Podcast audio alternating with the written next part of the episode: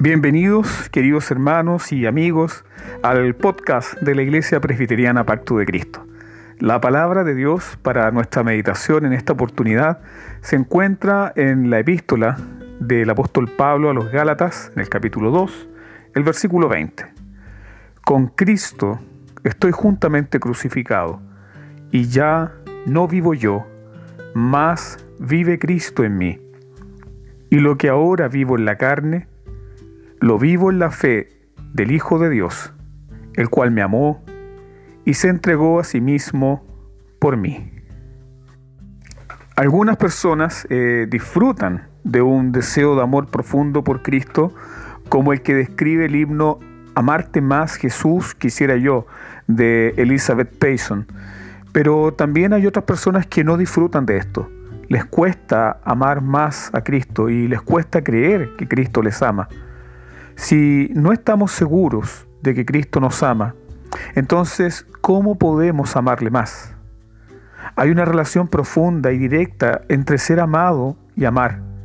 Para crecer en nuestro amor por Cristo necesitamos saber más de su amor por nosotros, pero también enfrentar nuestras dudas.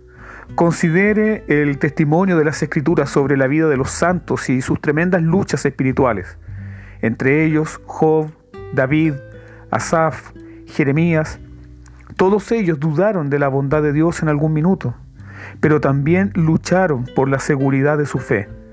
Debemos nosotros entonces dudar de nuestras dudas y no dudar de nuestra fe.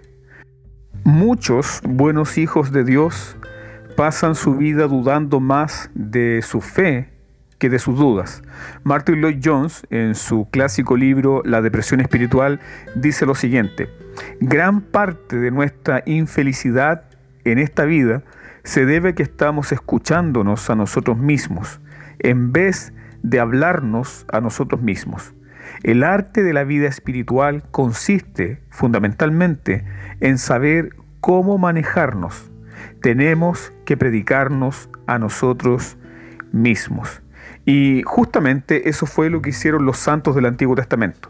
Ellos trataron con su propio corazón, ellos hablaron a sus vidas, dudaron de sus dudas, pero no dudaron de su fe.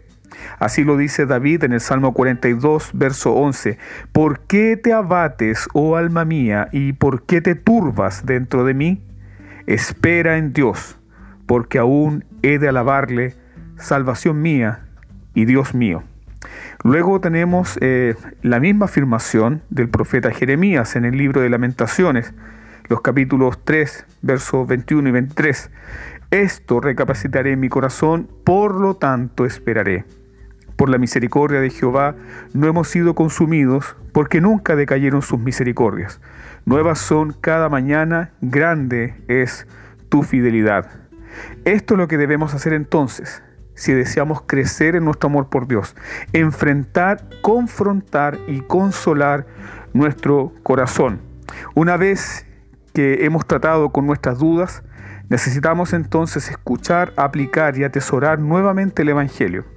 Hay un librito que les recomiendo que se llama Miel que destila de la peña del autor Thomas Wilcox. Él dice lo siguiente, cuando estés consciente de tu culpa, asegúrate de ahogarla en la sangre de Cristo. Cualquier otro remedio es un anticristo.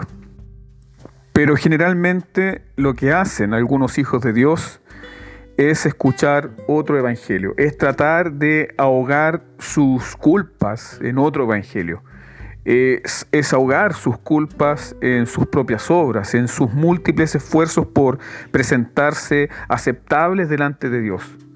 Así que terminamos relacionándonos con Dios como si Dios fuese nuestro deudor, pero no como nuestro Salvador. La seguridad entonces del amor de Dios se fortalece únicamente volviendo al Evangelio, no buscando nuestros propios corazones. Sin el Evangelio toda nuestra luz es oscuridad. Debemos buscar y recordar todo lo que Cristo hizo por nosotros, tal cual como lo dice el apóstol Pablo aquí en este verso. Con Cristo estoy juntamente crucificado y ya no vivo yo, más vive Cristo en mí. Y lo que ahora vivo en la carne, lo vivo en la fe del Hijo de Dios. ¿Qué hizo el Hijo de Dios? Me amó y se entregó a sí mismo por mí. Pablo al decir el cual me amó y se entregó a sí mismo por mí, se refiere a la encarnación de Cristo, su nacimiento, su ministerio, su muerte y resurrección, su ascensión en gloria. Todo esto lo hizo fue porque nos amó. No fue para mostrarnos un camino y darnos una receta que nosotros podamos tomar cuando nos venga en gana. Él lo hizo porque nos amó. ¿Por qué un hombre sin pecado sufriría la ira y la maldición del santo juicio muriendo la muerte que otros merecían morir? Él lo hizo solo por amor. De hecho, nadie tiene mayor amor que este, que alguien entregue su vida por sus amigos. Todo el drama Amados hermanos, todo el drama de la historia redentora es una historia de amor de principio a fin.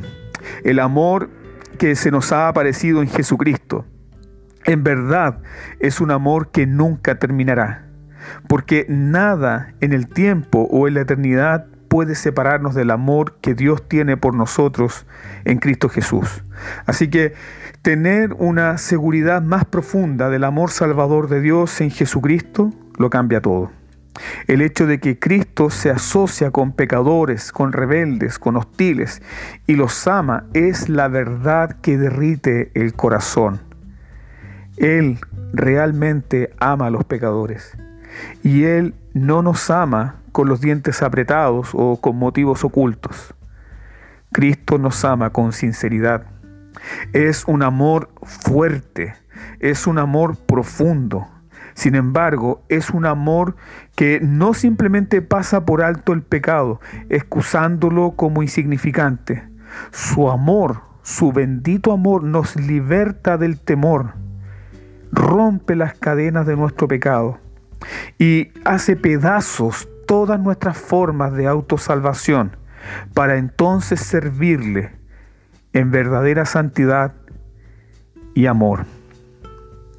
Vive entonces, amado hermano, por la fe en el Hijo de Dios, que te amó y se entregó a sí mismo por ti. Gracia y paz a vosotros.